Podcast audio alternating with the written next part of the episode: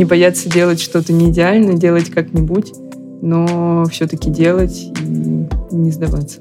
А вообще в целом открывать свое дело, даже не только в пандемию, я думаю, очень страшно. Это страшно от начала и до конца. У нас там в стране бизнесу очень тяжело, как ты будешь то, как все.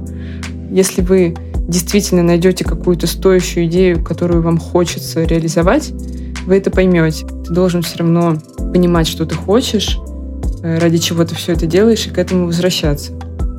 Всем привет! Меня зовут Настя Егорова, и это мой подкаст «Выросли стали». Я разговариваю с людьми разных профессий и узнаю, какой путь освоения профессии был у них. Сегодня у меня в гостях Надя Балыбина.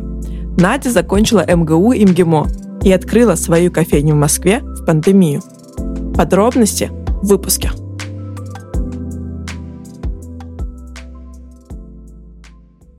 Надя, привет. Привет, Настя. Надя, расскажи о своей работе. Кем ты сейчас работаешь? Ох, у меня такая необычная работа, не совсем работа. Я ушла из найма в мае того года, в конце, и решила открыть свою кофейню. Поэтому я работаю на себя, можно так сказать. Вот. И занимаюсь в кофейне всем, что только можно, что могу на себя взять.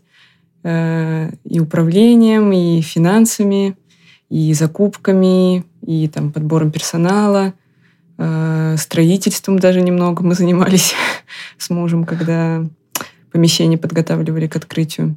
Угу. Вот, поэтому работа, я даже не воспринимаю ее как работу, это скорее как такое дело, э, которым я занимаюсь почти каждый день. Угу. Вот. Которым ты живешь. Получается, что да. Но это классно. А сколько у вас сотрудников? Сотрудников у нас сейчас э, четыре бариста э, и угу. еще уборщица. Вот, угу. бариста, трое обычный бариста, один шеф-бариста, это как бы главный, кто э, проводит там обучение персонала, устанавливает какие-то стандарты, разрабатывает меню, угу. следит за тем, чтобы качество у всех было одинаково. Вот. Угу. Бариста все с опытом работы бариста, и это прекрасно, потому что у меня у самой не было такого опыта. И на самом деле вот э, шеф бариста наш, она очень много сил вложила в то, чтобы э, у нас получился качественный кофе, потому что я это не могла э, контролировать так, как человек из индустрии может это контролировать. Вот, поэтому mm-hmm. хорошо, что все с опытом. Многие говорят вообще в кофейнях, что Э, можно брать и людей без опыта на работу и внутри угу. их э, вырастить и научить всему, что нужно, потому что на самом деле как бы работа -то вроде бы не такая уж и сложная. Э, часто студенты, например, угу. работают бариста. Вот. Но на первом этапе, мне кажется, мне повезло, что все люди с опытом, и они как-то помогают, рассказывают про какие-то лайфхаки, про которые мы вообще могли не догадываться. Вот, mm. поэтому для меня важно, что они все с опытом, и они очень классные ребята, и действительно очень много дают мне. Отлично. У вас обмен идет информацией. Да. А, Надя, где ты получала образование? И как э, полученные знания тебе помогли в открытии кофейни? Образование, я, наверное, начну с того, откуда я. Я вообще из Нижнего Новгорода, сейчас живу в Москве. Да. Угу. Вот, и из Нижнего я уехала после девятого класса в Москву, в физмат-школу э, при МГУ. Я вообще хотела стать химиком. Вот. Очень удивительно, э, что так в итоге сложилось, что я не стала химиком. Ну, в общем, в этой школе я даже не сдавала в итоге ЕГЭ по химии. Единственная в классе, угу. по-моему. Потому что за два последних года я поняла, что химия — это не мое. И меня угу. тянет к чему-то другому. Э, но я не знала, к чему. И вообще это меня преследует по жизни, такая вот поиск себя. Угу. Вот. И я решила попробовать пойти на экономический факультет. Ну, я на него в итоге поступила э, в МГУ. И там не нужно было сдавать экономику, но я вообще не знала, что такое экономика. Угу. нужно было математику сдавать, английский и, и русский. Вот. Угу. А это такие стандартные предметы, в принципе. Мне кажется, почти все могут попробовать такой набор сдать. Вот, и оказалось, что это был очень хороший, правильный выбор. Мне очень понравилось учиться на экономическом факультете.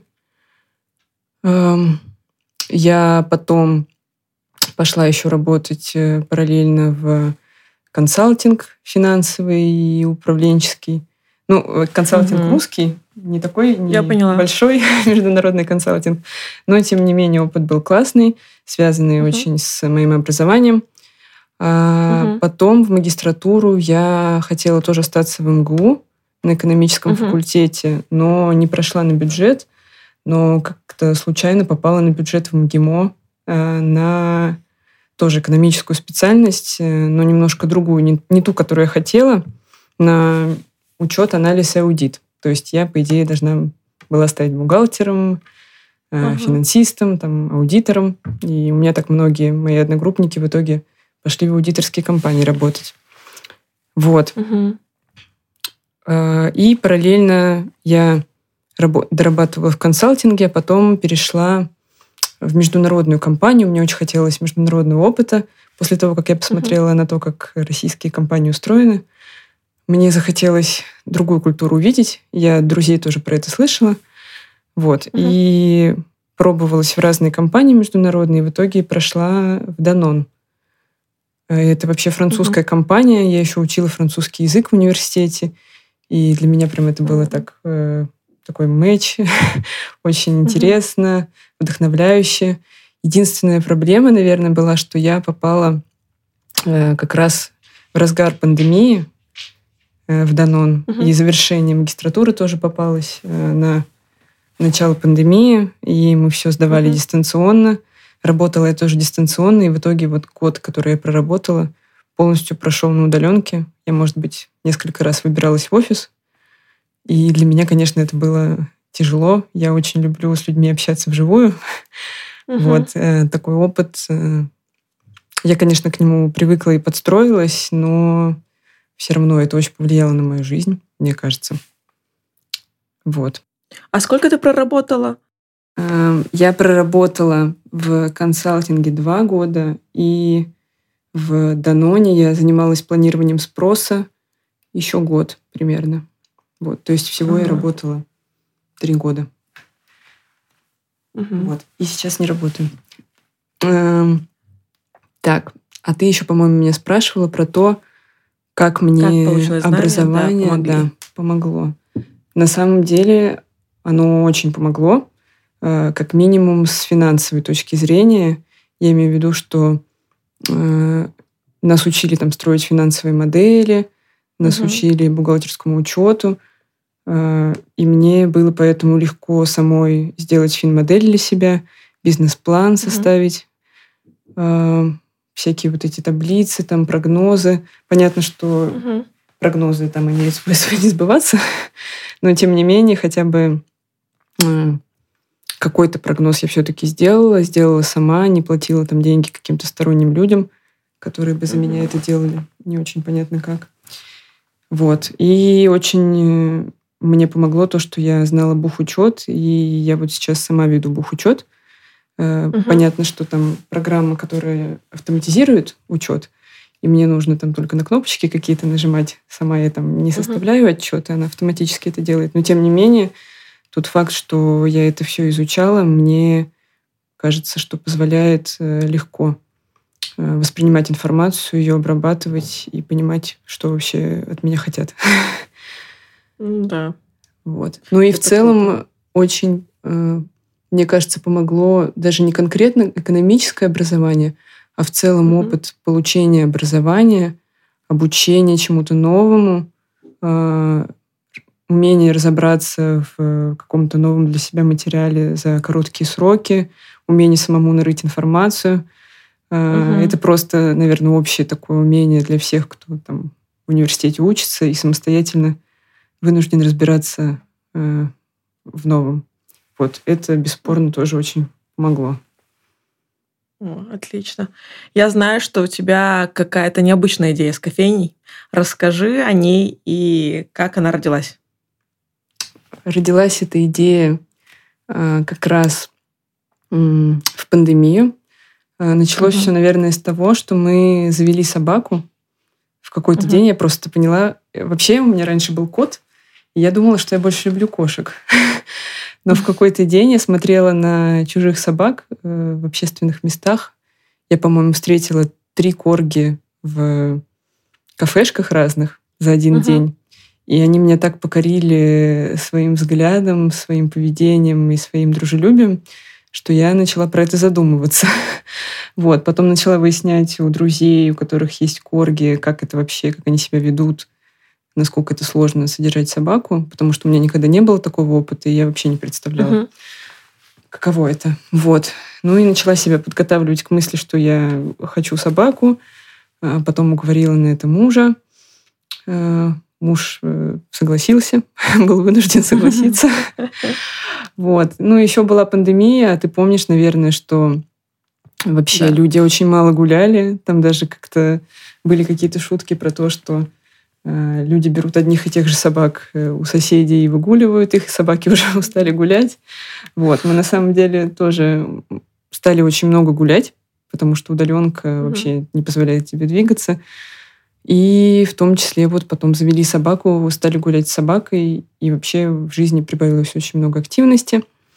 Вот. Ну, в общем, к чему я это все веду? Э, собака у нас... Э, мы взяли корги. И э, он, конечно, очень дружелюбный, веселый и все такое, но оказалось, что он у нас тревожная такая собака.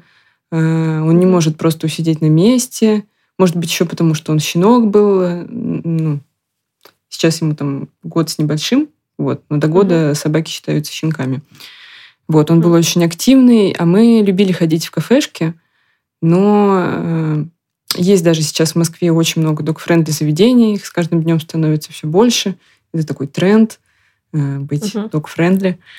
Вот. И мы э, пробовали ходить с ним в кафе, в кофейне, э, но он всегда э, не понимал, что от него хотят, чувствовал себя как-то напряженно, Э, гавкал, э, пытался там, если какие-то люди обращали на него внимание, а все, понятное дело, обращали, он к ним там пытался лезть. И мне кажется, что не все люди в заведении хорошо, например, относились к собакам. Кто-то мог косо uh-huh. посмотреть, эм, и ты себя чувствовал неловко, когда у тебя собака не может успокоиться, и ты не можешь спокойно uh-huh. кофе попить. Ты вынужден постоянно ее чем-то завлекать, как-то ее подкармливать. Вот.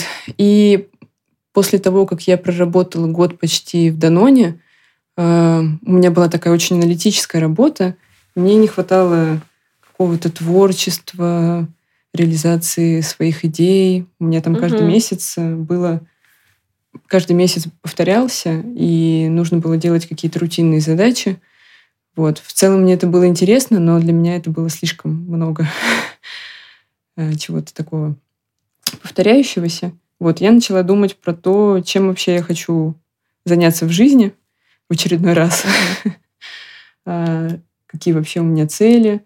И э, как-то так получилось, что при обсуждении с мужем в майские праздники мы гуляли по парку и гуляли, по-моему, с собакой и думали про то, как было бы классно куда-нибудь зайти с собакой, и чтобы там было что-то такое, что могло собаку завлечь, и мы бы спокойно тоже посидели, и она бы спокойно что-то покушала. И у нас как-то начали появляться множество идей, как можно так организовать пространство, чтобы mm-hmm. собаке э, можно было что-то выдать э, вкусненькое, и она mm-hmm. сидела спокойно это ела, чтобы можно было, например, ее там прицепить за крючок и освободить свои руки от поводка и спокойно кофе попить. Вот, мы как-то про это подумали. Я загорелась этой идеей, и ну, муж сказал, ты подожди, ты пока с этой мыслью вообще переспи. Ага. Э, ты не передумаешь еще. Вот. Ну и где-то неделю я думала, но все-таки я надумала, что нужно попробовать. Решила уволиться с работы. И как раз вот летом начала изучать эту всю кофейную сферу и то, как угу. можно сделать заведение максимально дук-френдли. Угу. То есть э, с момента зарождения идеи до реализации, э, ну ладно, до, до не до реализации, а до начала реализации где-то неделю ты думала, да? С момента появления идеи, она появилась в в, где-то в мае, да, до запуска кофейни, это было в конце октября. Ну, вообще аренду мы э, взяли уже в сентябре. Но если считать прям до открытия кофейни, то, получается, прошло полгода где-то. Вот прям с ну, ты готовилась идеи. долго, да? Да, я летом изучала эту сферу, пыталась найти угу. знакомых, каких-то знакомых моих знакомых, у которых угу. есть кофейни, которые смогли бы поделиться э, со мной опытом. А, каких-то нашла а, друзей, которые работали бариста, потом управляющими угу. в кофейнях. Вот как-то так все сложилось, что такие люди нашлись, что они со мной поделились опытом. Для меня вообще это было э, шоком, что люди бесплатно просто дали мне очень много информации, поддержали меня, угу. рассказали, как у них это все проходило. Вот. Причем люди, там, не мои друзья, вообще просто как-то далекие знакомые. знакомые через знакомых. Вот это очень классно. А с какими вопросами ты столкнулась, которых не ожидала вот во время даже этой подготовки?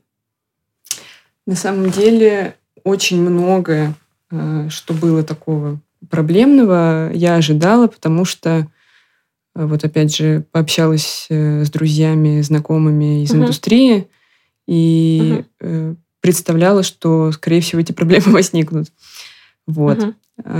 Но наверное, из такого прям неожиданного, что может произойти, и к этому, наверное, все должны готовиться, что такие неожиданности будут. Это какие-то э, строительные, может быть, косяки, э, которые uh-huh. случайно происходят, и ты ничего не можешь с этим сделать. Тебе нужно прям вот срочно ночью, я не знаю, бежать и что-то делать.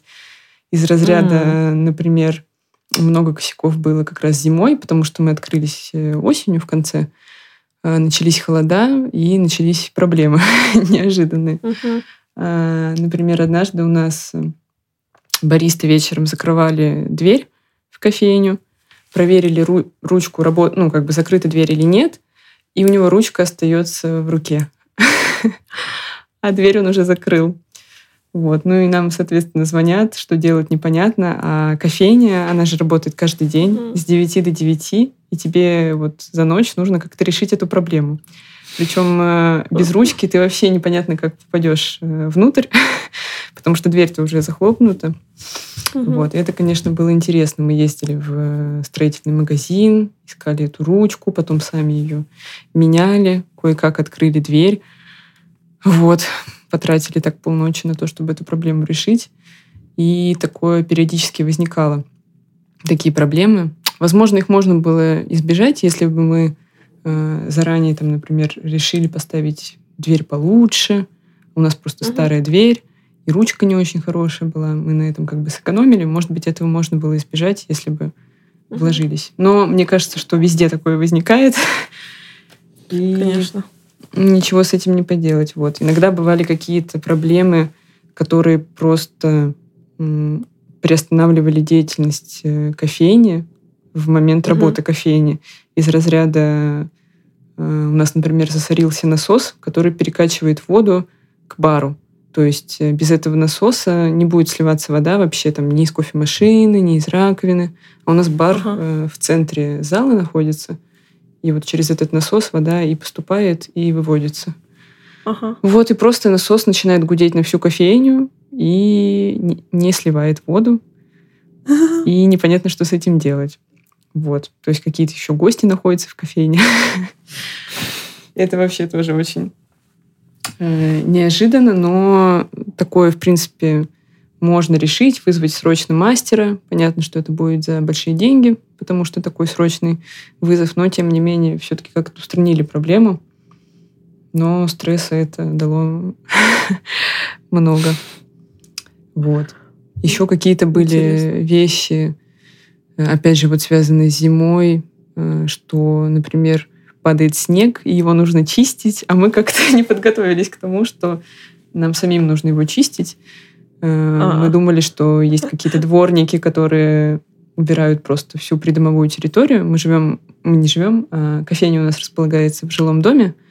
Вот, ага. и мы думали, что мы как-то платим за эти услуги, все будет хорошо, но в итоге все так завалилось снегом, никто его не чистил, и сначала мы чистили его сами, наши баристы его чистили, мы покупали специально там лопату, щетку, песок, вот, а потом оказалось, что можно просто очень за небольшие деньги нанять дворника, который в округе mm. чистит э, дворы, и он с удовольствием нам тоже стал чистить э, дорожки и ну, подход mm. к кофейне.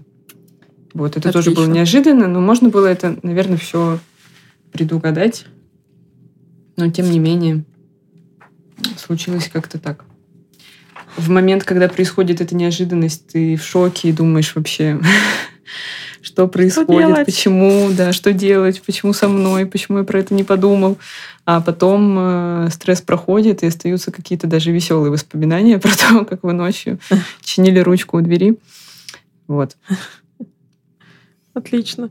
То есть у предпринимателя должны быть, э, должен, должен быть навык быстрого реагирования на проблемы, наверное. Да, Супер. это точно. И стрессоустойчивым при этом быть. А какими еще качествами должен обладать он, предприниматель? Э, слушай, это очень хороший вопрос. Мне кажется, что очень многие любят на него отвечать. Я пока что такой начинающий предприниматель, и мое мнение, наверное, не, не является истиной. Ну, вообще сложно сказать, что такое истина, но тем не менее, мне кажется, что есть вообще качества какие-то э, предпринимательские, которых угу. я не чувствую пока что в себе. Вот, даже так. Mm. Но несмотря на это, я все-таки остаюсь предпринимателем и стараюсь их в себе э, улучшать и как-то наращивать. Вот. Из таких качеств, про которые, наверное, тоже многие говорят, Угу. Мне кажется, это какая-то смелость, э, причем смелость не только взять на себя вот эти обязательства, взять на себя риски и все это открыть, угу. а смелость, она нужна вообще, можно сказать, ежедневно, потому что ты сталкиваешься с какими-то челленджами, и от того, какое ты примешь решение, насколько ты будешь смел сделать то, что тебе нужно, от этого очень многое зависит. И я за собой замечаю, что мне этого в каких-то бытовых вещах не хватает, и от этого что-то страдает. Может быть, качество. Вот. Поэтому я бы отметила смелость. А, Еще очень важно а, быть твердым и уметь э, настаивать на своем, потому что именно вот в предпринимательстве это важно, так как uh-huh. это твое дело, и э, ты инициатор этого всего, э, uh-huh. ты ради этого все это затеял, и ты должен это очень четко осознать. И если какие-то люди хотят тебя свести на какую-то свою дорожку, начинают тебе что-то mm-hmm. предлагать, ты должен все равно понимать, что ты хочешь, э, ради mm-hmm. чего ты все это делаешь, и к этому возвращаться. Вот. Для меня тоже это было неожиданным, потому что, как бы, когда ты работаешь в найме, тебе не всегда полезна такая твердость и умение настоять на своем, потому что иногда все-таки нужно прислушаться там, к начальнику uh-huh. или к какой-то там позиции компании, и ты не сможешь до конца стоять на своем. Вот. А здесь это очень важно. И также, когда ты, например, э, общаешься с сотрудниками, тоже очень э, важно, но при этом тяжело было для меня э, как-то гнуть свою линию и не поддаваться на их провокации периодически. Это такой новый опыт, и мне кажется, это вот именно такие предпринимательские важные качества. Но они со временем, я думаю, развиваются, когда ты с этим сталкиваешься. Конечно. Не раз. Вот. Еще, как я уже говорила, наверное, но подчеркну это еще раз, очень важно, мне кажется, верить в то, что ты делаешь, и угу. следовать своей идее, и не прислушиваться к мнению людей, которые в этой сфере неопытны, и у них есть какие-то страхи. Э, Конечно. Э, например, вот убеждения там, свои. Да, э, например, э, родители могут тебя не всегда поддержать они могут переживать, что а как же у нас там в стране бизнесу очень тяжело, как ты будешь то, как все, придут какие-то проверки, все будет очень тяжело, вас оштрафуют, и вообще кто будет ходить в кофейне с собаками. Я вот вообще там не видела у себя, чтобы так ходили. Вот. Но при этом ты должен как бы слушать это, наверное, все, ну, не посылать людей, но ты должен фильтровать информацию и понимать, что э, если люди, у них не было такого опыта, это их угу. мнение, и пусть оно останется при них, а ты все-таки должен ориентироваться на себя и на свою идею, и верить в нее. Вот. Но при этом э, есть советы и от опытных людей, э, которые уже в этой индустрии, например. Может быть, ты с ними можешь не согласен быть поначалу, но ты понимаешь, что это люди опытные, и вот от них уже нужно прислушиваться к советам. Угу. И действительно все так и происходит, как они говорят. Вот, даже если ты не веришь сначала им. Поэтому вот так нужно как-то фильтровать очень информацию, что-то искать угу. самому, проверять это. Вот. И еще последний, наверное, такой навык. Возможно, он важен не только для предпринимателя, но для предпринимателя он критичен, на мой взгляд. А, я вообще по жизни перфекционистом была. И для меня, для меня это да, эм, тяжелая тема когда-то была. Вот, но сейчас я к ней отношусь иначе. А, есть такая штука, что если тебе что-то нужно сделать, и ты хочешь сделать идеально, то ты можешь это вообще никогда не сделать. Ты можешь мечтать о том, как идеально ты будешь это делать, как-то откладывать или долго готовиться, и в итоге ничего не сделать, или кто-то это сделает первее тебя — но э, очень важно в жизни, если ты что-то решил сделать, сделать хотя бы как-нибудь, да. и потом ты уже это можешь улучшить, доработать, но тебе нужно с чего-то начать, и вот это может быть не идеальное качество, но все-таки сделать, и дальше уже ты сможешь с этим работать. Но ты тогда уже сделаешь первый шаг и начнешь работать. А Иначе ты можешь сомневаться так всю жизнь и так в итоге и не начать. Вот, поэтому такое наставление. не бояться делать что-то не идеально, делать как-нибудь, но все-таки делать и не сдаваться. Вот, думаю, что это Отлично. важно. Это прям вот на самом деле мысли, которые все время в моей голове. Что лучше сделать хотя бы на четверку, на тройку, но сделать, и ты будешь понимать вот этот алгоритм, все процессы хотя бы запустишь, mm-hmm. потом уже усовершенствовать. Это помогает. Ой, отлично. А тебе, Надя, не страшно было запускать свою кофейню в Москве, кофейню свою и в пандемию при этом? Слушай, ну, многие, кстати, спрашивают про пандемию, как вообще вы так решились uh-huh. открыться. Сейчас uh-huh. же такие времена неспокойные. А, но на самом деле а, вообще в целом открывать свое дело, даже не только в пандемию, я думаю, очень страшно. Это страшно от ну начала и до конца. А, но дело в том, что если ты действительно загораешься какой-то идеей, то у тебя появляются какие-то силы, и какие-то другие эмоции, которые тебе позволяют бороться с этим страхом, которые ты вот думаешь, что а что, если люди не пойдут? А потом ты начинаешь думать, а что я тогда сделаю, чтобы они пошли? Или а я же знаю, что угу. вот я там пообщался с несколькими людьми, и они сказали классная идея, я бы обязательно пришел. А что, если там еще что-то пойдет не так? Э, но каждый раз ты, благодаря тому, что ты веришь в свою идею, ты находишь какие-то Э, не плюсы, а как это сказать, какие-то вещи, ради чего, которые, ради чего ты это делаешь, да, и да. это перевешивает твои страхи. Вот, а касательно mm-hmm. самой пандемии, да, конечно, было страшно, особенно когда мы открылись, где-то через неделю ввели ограничения в Москве, и mm-hmm. мы вынуждены были закрыть э, помещение для посещения и работать на вынос. Ah. Вот, ну хотя бы нам разрешили работать на вынос, но тем не менее э, было, конечно, обидно, что так вышло, прям через неделю, но очень поддерживало то, что какие-то люди э, приходили и говорили, мы хотим вас поддержать, мы так рады, что вы угу. открылись, э, там, держитесь, все будет хорошо. И такая поддержка очень вселяет надежду. И ты понимаешь, угу. что все эти меры, они не будут вечно. Да, сейчас может быть тяжело, угу. но все-таки ты делаешь что-то хорошее и классное, нужное людям. Вот, поэтому ты с этим сможешь справиться. Да. Надя, ты ни разу не сказала название своей кофейни. Как кофейня называется у тебя? Кофейня называется «Еще одна собачка». А, все, ага. когда первый раз слышат это название, они вообще не понимают, как это связано с кофейней, что вообще, почему, откуда взялась идея такого названия. Вот. И как ты придумала? Вообще появилась идея открыть вот такое супер док-френдли заведение, кофейню. И uh-huh. мы начали думать про то, как же ее назвать. Надо было как-то классно назвать, необычно. Вот. Думали-думали. И в какой-то день я тоже про это думала, шла гуляла с собакой своей по улице. Uh-huh.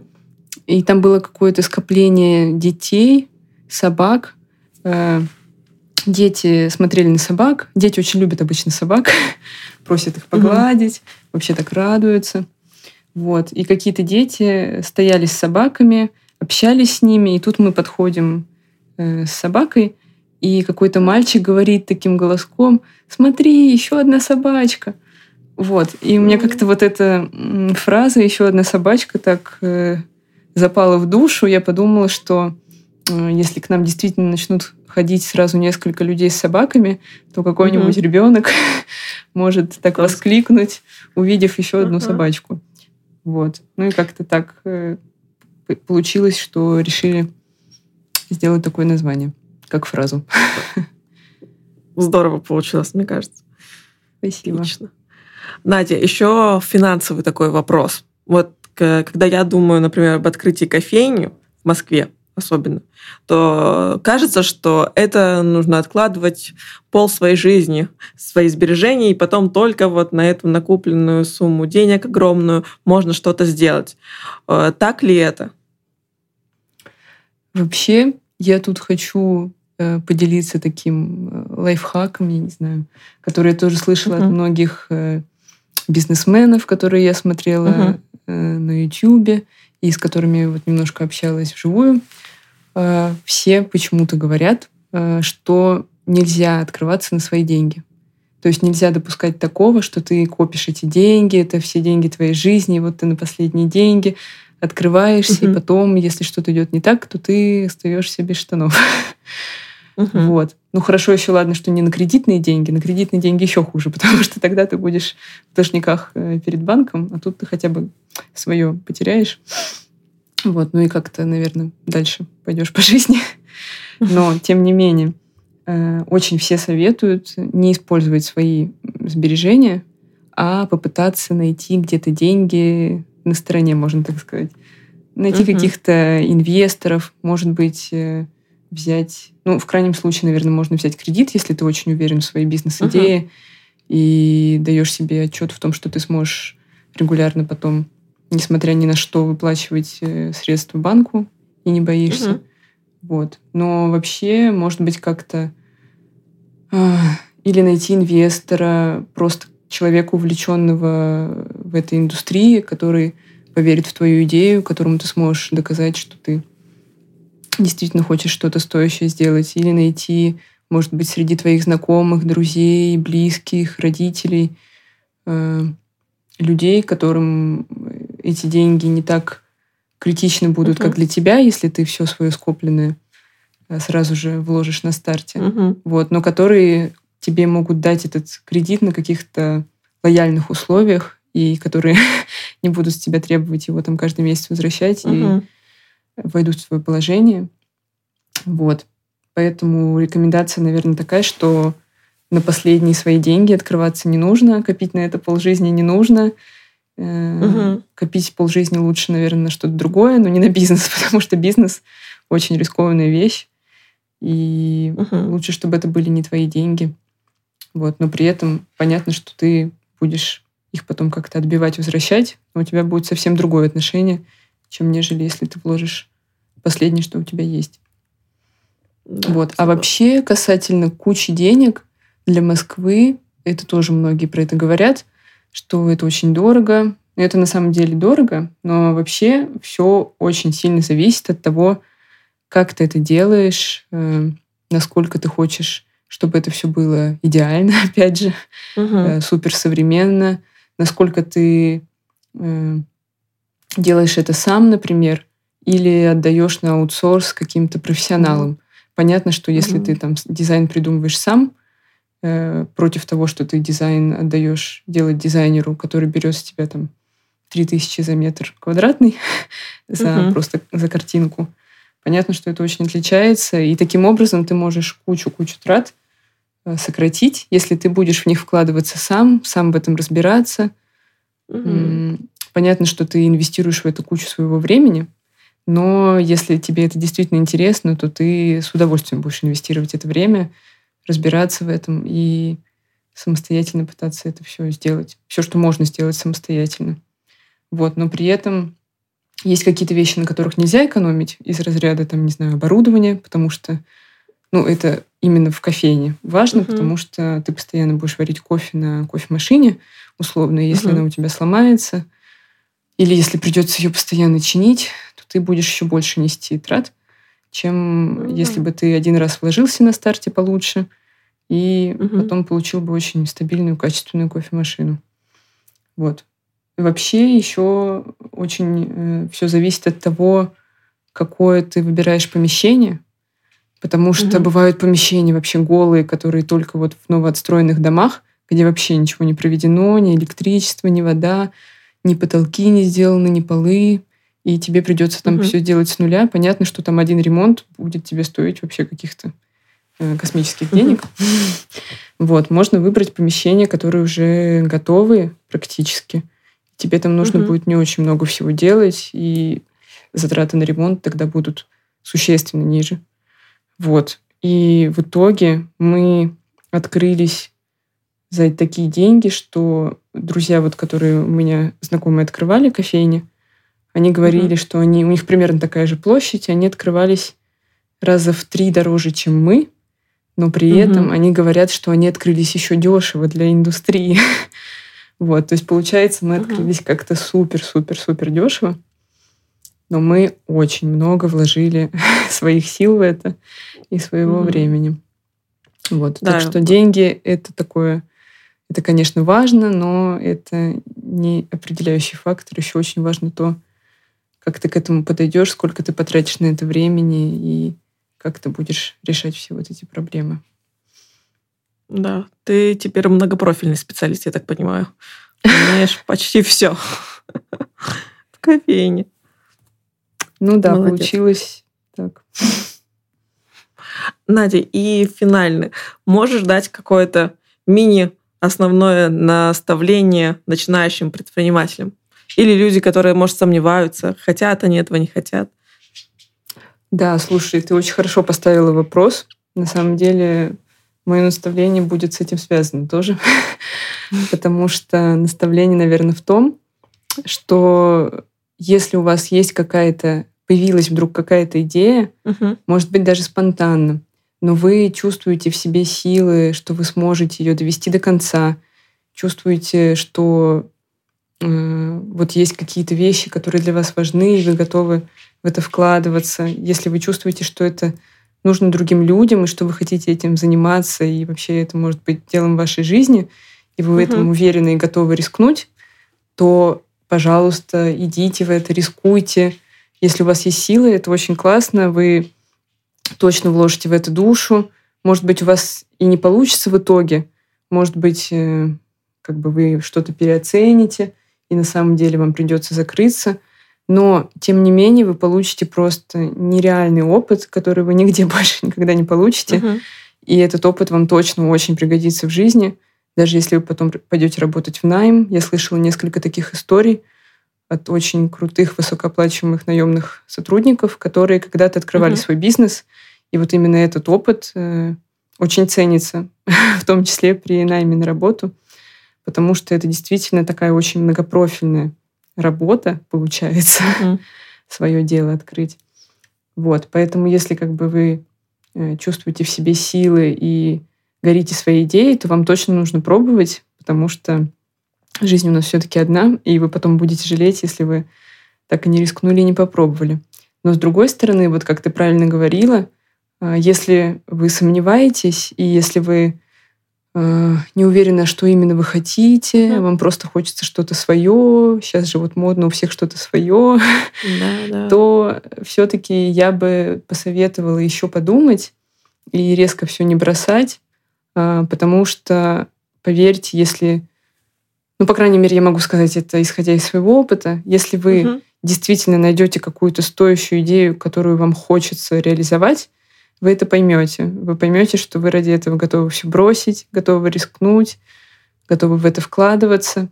А если вы сомневаетесь, то, наверное, пока что не стоит этого делать. Лучше дождаться этого момента, а, когда вы поймете, что это то, что нужно. Кто-то, может быть, вообще его не дождется, но понятно, что это не для а, всех открывать какое-то свое дело. Конечно. А, жизнь вообще очень разнообразная, интересная. И не обязательно именно быть предпринимателем.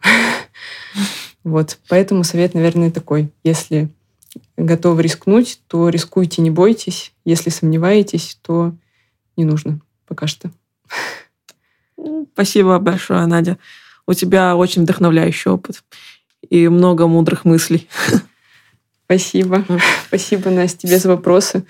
Очень классные вопросы заставили так порефлексировать и подумать, вспомнить еще раз о том, зачем я все это делаю, и дали сил делать это дальше. Спасибо большое. Супер. Всем пока. Пока. Спасибо, что дослушали выпуск до конца. Отмечайте инстаграм-аккаунт Grew Up Became в Stories, когда слушаете мой подкаст. Буду репостить. Также жду ваши комментарии на Apple Podcast, лайки в Яндекс Музыке и подписывайтесь на мой телеграм-канал «Выросли стали», чтобы не пропустить свежие новости. Люблю, целую, всем пока!